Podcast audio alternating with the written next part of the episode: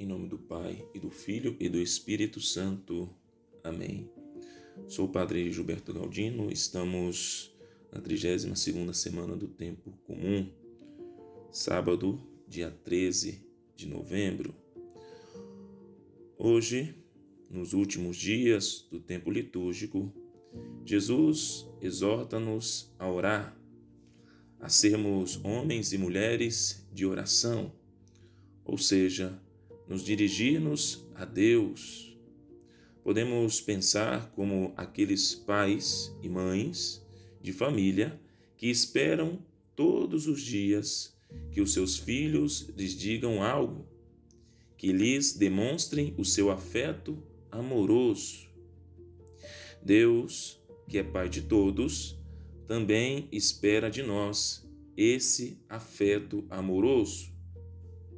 E Jesus, nosso Senhor, nos diz muitas vezes no Evangelho, e sabemos que falar com Deus é fazer oração. Santa Teresinha do Menino Jesus dizia: Para mim, a oração é o impulso do coração, um simples olhar lançado ao céu, um grito de reconhecimento e de amor ante a prova como na alegria. Assim dizia a santa.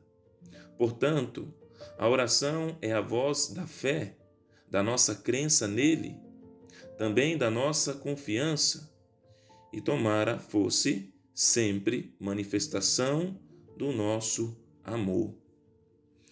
Para que a nossa oração seja perseverante e confiada, diz São Lucas, que Jesus contou aos discípulos uma parábola para mostrar-lhes a necessidade de orar sempre, sem nunca desistir.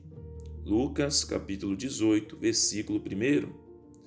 Sabemos que a oração se pode fazer louvando o Senhor, ou dando graças, ou ainda reconhecendo a própria debilidade humana, ou seja, o pecado, implorando a sua infinita misericórdia, a misericórdia de Deus, mas, na maioria das vezes, será pedindo alguma graça ou favor.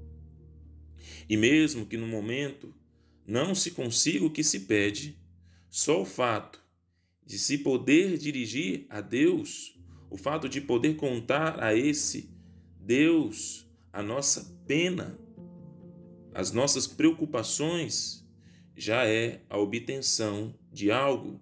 E seguramente, mesmo que não de imediato, mas no tempo, obterá resposta, porque Deus não fará justiça aos seus escolhidos que dia e noite gritam por ele? Lucas capítulo 18, versículo 7. Por isso, devemos pedir sempre em nossas orações, e não somente pedir, mas agradecer por tantas graças. São João Clímaco, a propósito desta parábola evangélica, diz que aquele juiz que não temia Deus cede frente à insistência da viúva para não ter mais o peso de a ouvi-la. Deus fará justiça à alma, viúva dele pelo pecado, frente ao corpo, o seu primeiro inimigo, e frente aos demônios, os seus adversários invisíveis. O divino comerciante, assim diz o santo, saberá intercambiar bens as nossas boas mercadorias, por à disposição os seus grandes bens com amorosa solicitude e estar pronto para acolher as nossas súplicas. Os tempos de hoje cada vez mais demonstra para todos nós que é necessário rezar. Por isso, queridos irmãos e irmãs, rezem incessantemente como vem nos ensinar nosso Senhor. Façam de vossas vidas uma bela oração.